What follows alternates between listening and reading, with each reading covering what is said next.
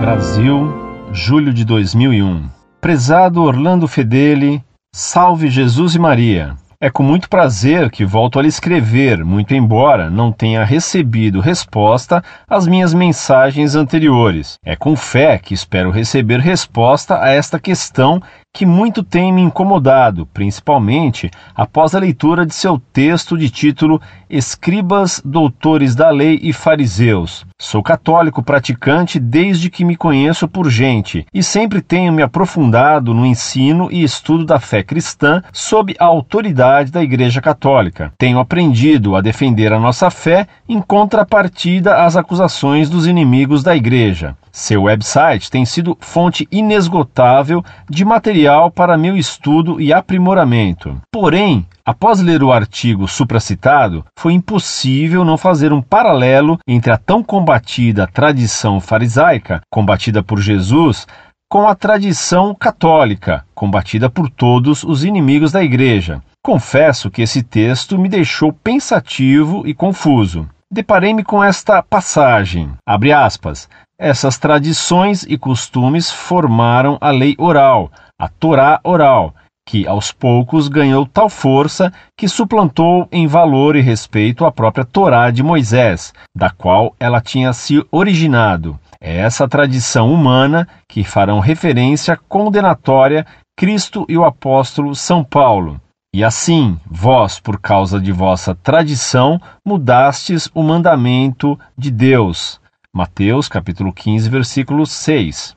E perguntei-me se não há nada de similar com o que ocorre em nossa igreja, com os costumes que vêm sendo difundidos, o abandono da ortodoxia, os erros do Vaticano II, conforme fora denunciado neste site, e muitos dogmas originários mais da tradição do que propriamente da palavra.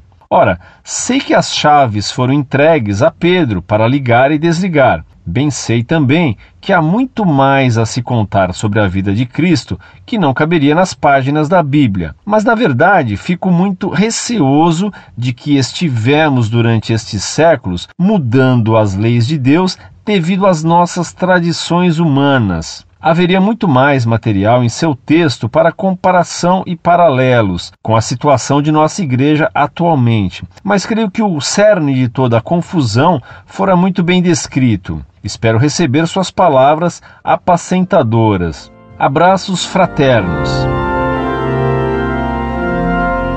Muito prezado, salve Maria.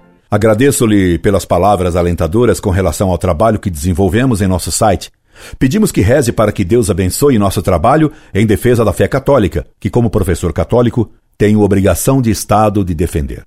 A tradição da Igreja Católica não é humana e sim divina. A Igreja tem a assistência permanente do Espírito Santo para não errar jamais. Ela é indefectível, e isso é um dogma no qual devemos crer, tanto quanto na infabilidade do Papa quando ele se pronuncia ex cátedra. A tradição judaica que Nosso Senhor condenou foi elaborada pelos escribas e não a determinada por Deus. Nada de parecido acontece na Igreja Católica, cuja tradição nunca pode errar.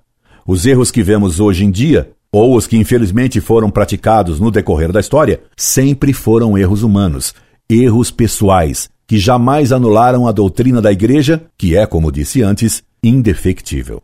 A confusão doutrinária atual provém, em grande parte, das doutrinas ensinadas pastoralmente no último concílio.